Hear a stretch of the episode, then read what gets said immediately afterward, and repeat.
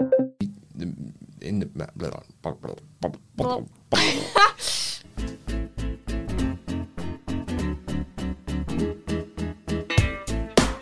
Hello, everyone. My name is Simon Hunter. I'm the editor of the English edition of El País, and this is.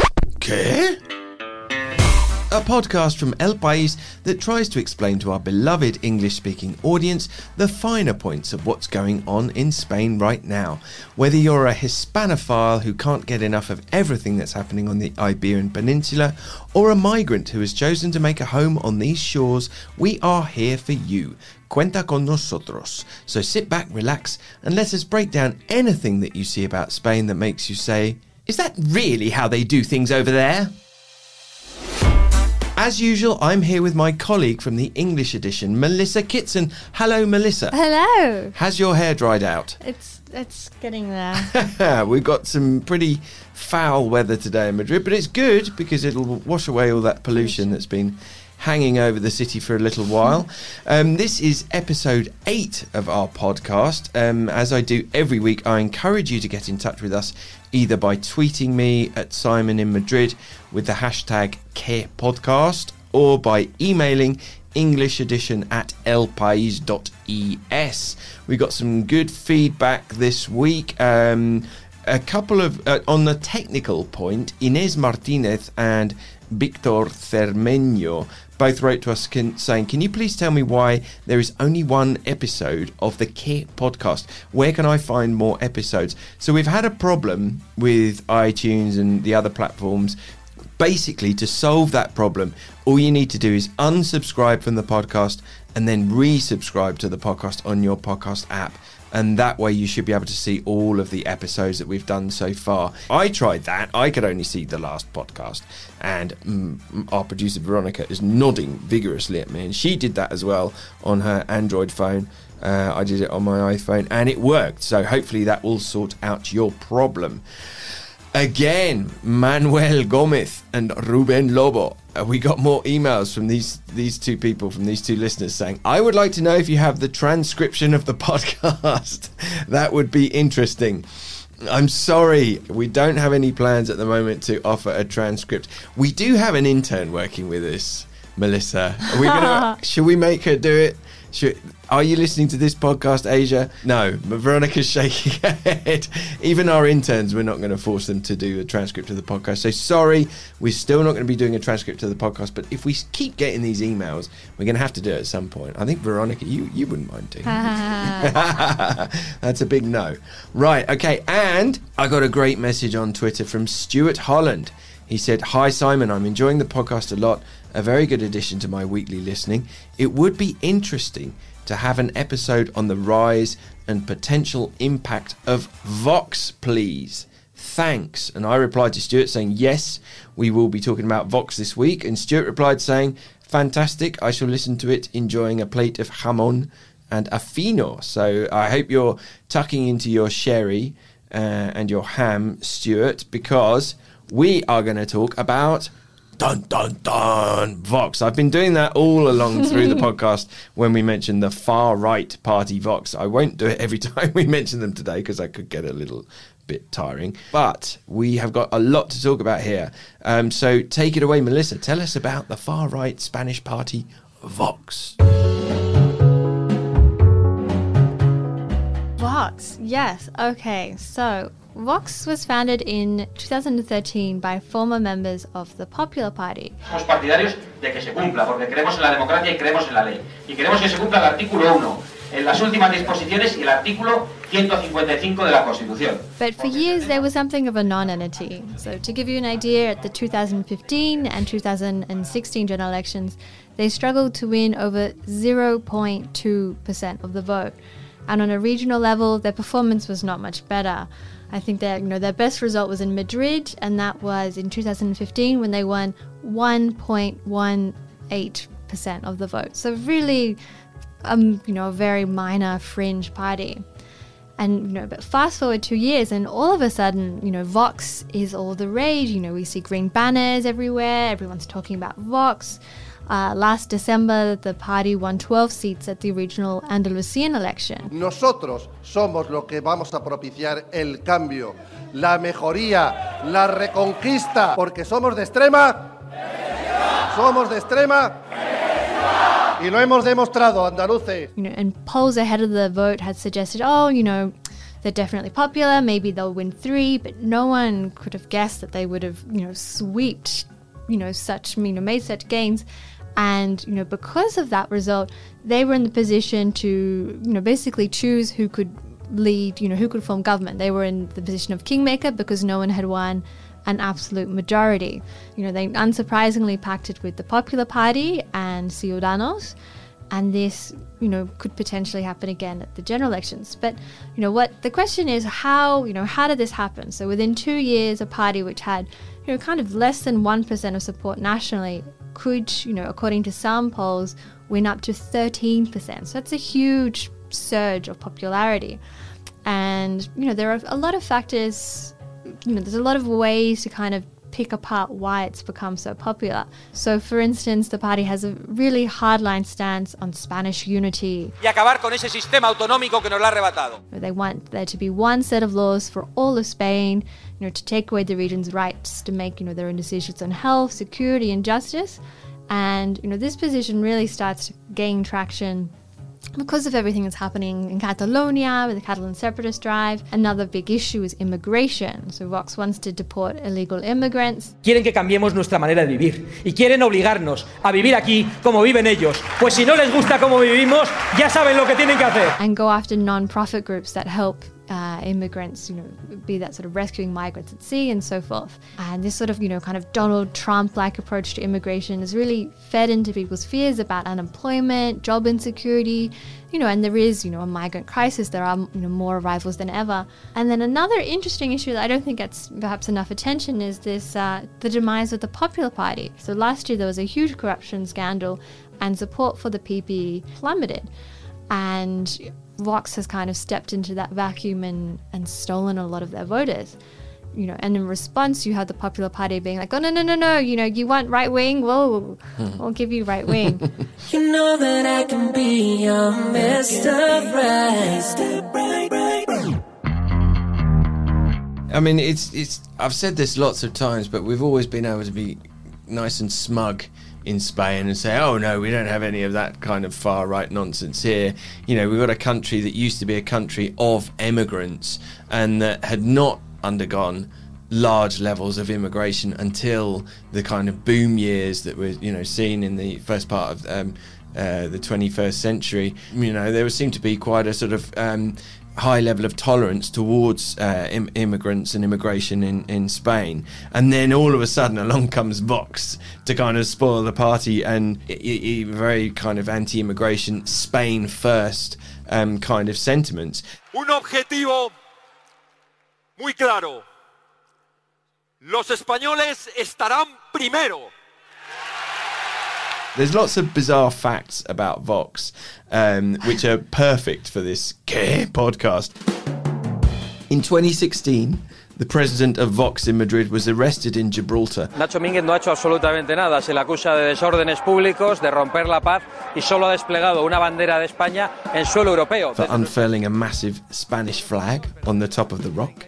Um, they ran and won votes in the Andalusian elections that you mentioned, uh, Melissa, without including any policies specific to the region. So committed they are to the uh, re-centralisation of power. On Tuesday of this week, we're recording this on Wednesday. The president of Vox in in Lleida, um, Jose Antonio Ortiz Cambray, was arrested for allegedly sexually abusing a disabled minor. There's the funding issue. The followers of a an opposition Iranian group actually funded 80% of Vox's European election campaign in 2014, which it cost a million euros, so they accounted for um, 800,000 uh, uh, of those euros. Um, and then on, on Friday, we had this bizarre this bizarre sequence of events. Basically, on Friday in a Madrid nightclub, Vox uh, organised uh, a party for young supporters called Cañas por España. Caña, if you don't know, is one of those little little beers, um, so beloved of all of us, I'm sure, in this room anyway. And it was an event for young people. Um, Santiago Abascal, the um, leader of the party, he he made an appearance at this at this. Uh, at this event. Um, El País was there. Um, our colleague um, Lolo Viejo, he was there talking to um, people at the party. Os hemos dicho, yo os lo agradezco, pero quien tiene que presidir son los intereses de España.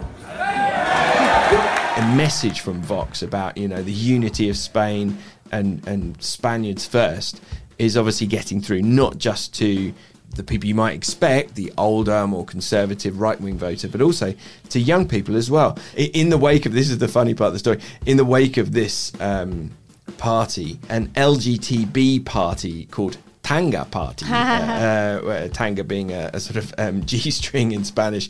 Uh, one of the it's one of the most popular LGTB um, parties in Madrid. They actually cancelled the event that they had planned for a couple of days later in the same venue, the uh, Teatro Barceló, um, because they were just so um, outraged at the fact that this this venue had let Vox ha- have their little um, youth rally there. Um, I mean, there is there's a huge amount of um, uh, hostility uh, towards Vox. There's been protests. Um, you know, they're taking a really hard line on Spain's gender violence legislation. Uh, one of the first uh, requests that they made once um, the government was formed in in Andalusia was they requested the names of government workers who deal with gender violence.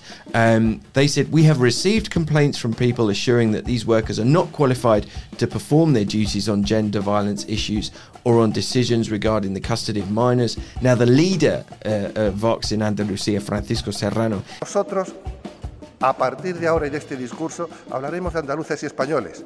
No vamos a referirnos a andaluzas y españolas, porque están todos representados y porque tengo 30 minutos para hablar en este discurso. he's got previous form in this area. He once worked as a family judge, and in 2011 he was sus- suspended for um, bending the law in a child custody case.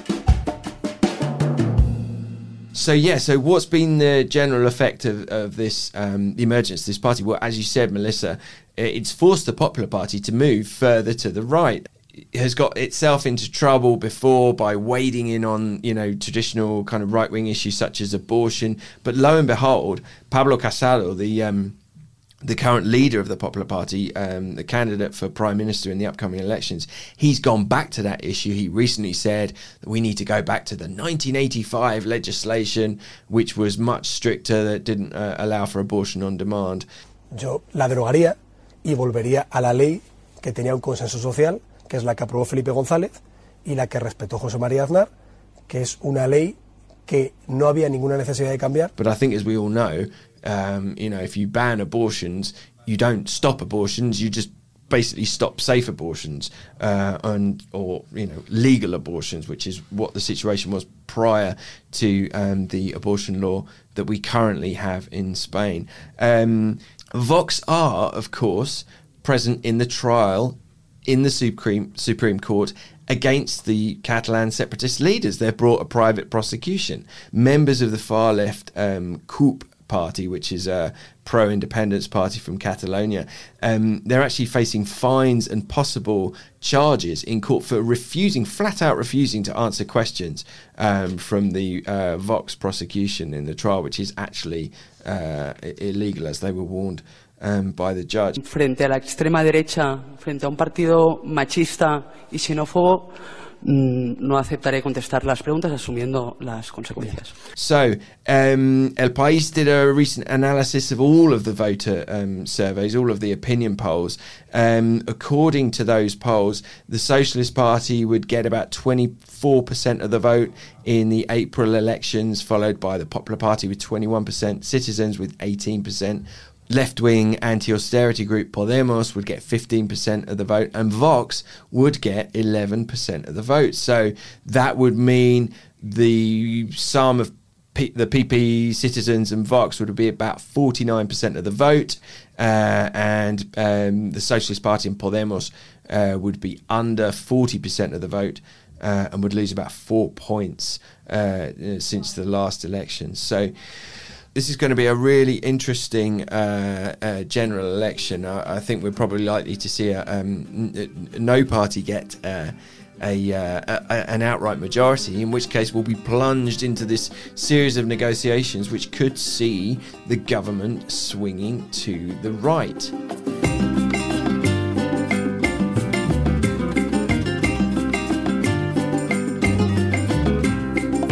So let's move on to our next story, which is very closely connected to what we've been talking about. And this is about a bus. Who'd have thought we'd be here talking about a bus? Tell us about the bus, Melissa. Bus. This is not your average bus. I wouldn't get on this bus, I'll tell you that. Oh, this bus makes me angry. Anyway, so there's a an organization in Spain called Hazte Oír, which translates to "Make Yourself Heard," and it's you know a culture conservative organization, and it's launched this bus campaign against Spain's gender violence laws. So the bus has. Uh, I mean, what's most problematic about this bus is that it has the huge face of Adolf Hitler. instead Yeah. that he's wearing makeup, and instead of uh, swastika, he has the symbol of feminism. And there's the hashtag Stop Feminazis. Mm. And you know the other message on the bus is it's not gender violence, it's domestic violence. Gender laws discriminate against men. So this uh, ultra-conservative organization has launched this bus to call on people to sign a petition to get the conservative leaders to repeal the gender violence laws. So in case you're not sure what they are, in 2004, the government of Socialist Prime Minister Jose Luis Rodriguez Zapatero introduced harsher criminal punishment for guilty men than for guilty women in cases of abuse. So, domestic violence uh, was addressed as a problem of inequality and stopped being a, a private problem and became a public one. So, this idea being that you know this is bigger than just a, a you know an individual crime. This is a social issue we have to tackle with harsher punishment. You know, and it was the first Europe-wide measure to protect victims of abuse. But Hazte Oír does not like this. and as you've mentioned, neither does Vox, and you know, even the Popular Party have made mention that this is not their favorite law. Mm-hmm. And on Friday in Madrid, they've revealed this bus, and since then traveled to Barcelona. Uh, prosecutors in Barcelona tried to have the bus impounded, arguing that sexist messages, you know, can't just be allowed to circulate the city. But the court said that okay, you know, these messages may you may find them abhorrent, you may find them repellent, but they are protected by freedom of speech. So the bus has, you know, was continuing its journey in Barcelona. Uh, it did not receive a very warm welcome. uh, protesters attacked the bus. Well, they stopped the bus. They threw paint. They tried to, you know, tear off some of the messaging on the vehicle, and it was also fined by municipal police for breaking the city's ordinance on social harmony and the Catalan advertising law. And you know, during this kind of campaign to get people to sign and, and get, you know, get action against the the gender violence laws, it has received 20,000 signatures.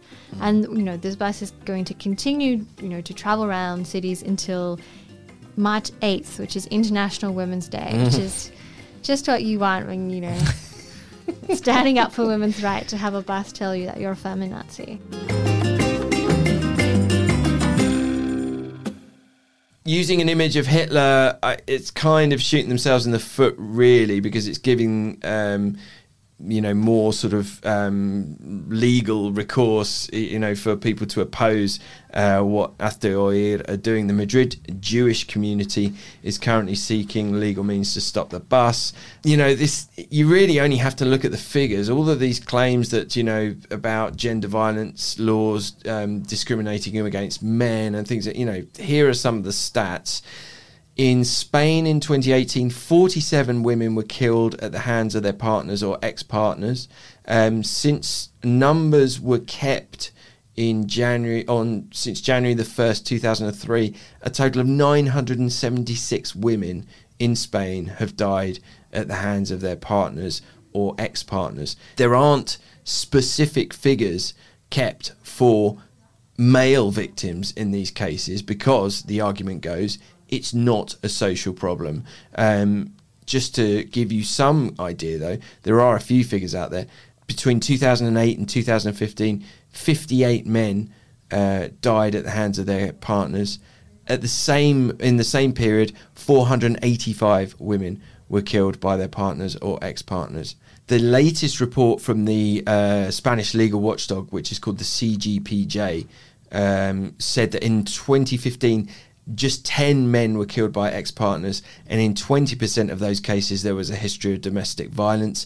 The same report said that 3,469 women were victims of sexual abuse compared to 584 men, and in 98% of cases, the abuser was a man. So there's a reason why Spain has a gender violence law, um, and it seems a real stretch to say that it is discriminatory against men uh, and perhaps instead is simply aimed at tackling the problem of domestic violence in Spain, which has been a real blight on the country. I mean, there really are. You go back, you know, go back into the archives. There's some really, really horrific um, stories. Friday, March the 8th, it's International Women's Day. Um, there's a strike planned in Spain again after the success of the one that was held last year. Um, will the bus be out on the streets? Um, well, I hope that driver's going to be wearing a helmet if it is, because there's going to be a lot of women out marching on Friday um, to coincide with International Women's Day. And um, yeah, sparks could fly. Let's see what happens. All right, well, we'll wrap it up there. I hope we helped you understand these issues a little bit better, or at least that we didn't confuse you even more. My name is Simon Hunter.